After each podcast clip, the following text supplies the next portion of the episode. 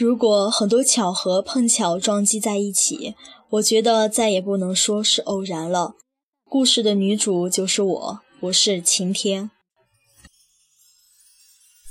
在本周荔枝播客学院为期三天的激烈活动中，我萌生了很多想法。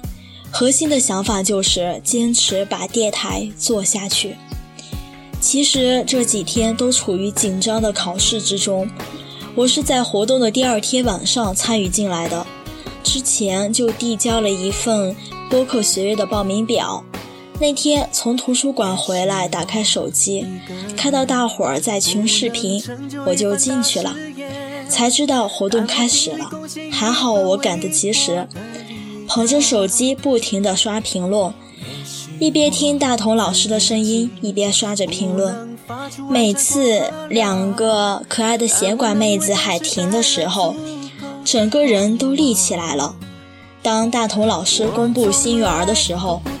血液停止了流动，不过那晚也比较幸运，被大同老师抽中，成为了当晚的幸运儿之一。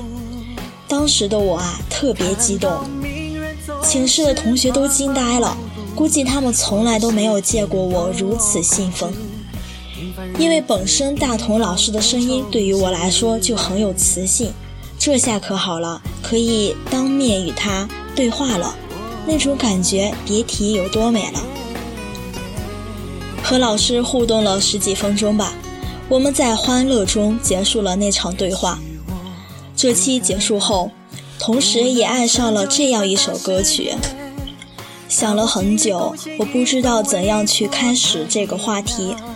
草稿纸写了一遍又一遍，但最终都被抛进了垃圾桶里。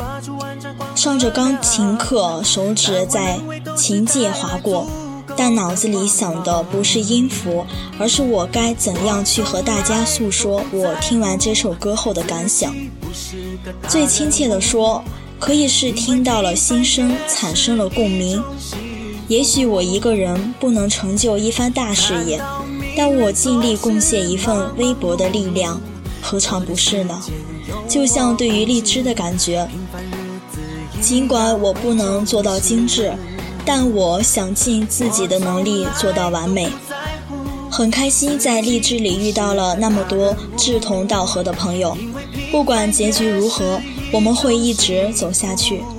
我是 FM 一九五五七九三暖心晴天。也许你曾在某个瞬间与我擦肩而过，但这一刻，希望你可以记住我。世界上没有完全相同的两片叶子，就像世界只有一个我。青春有约，我们不散。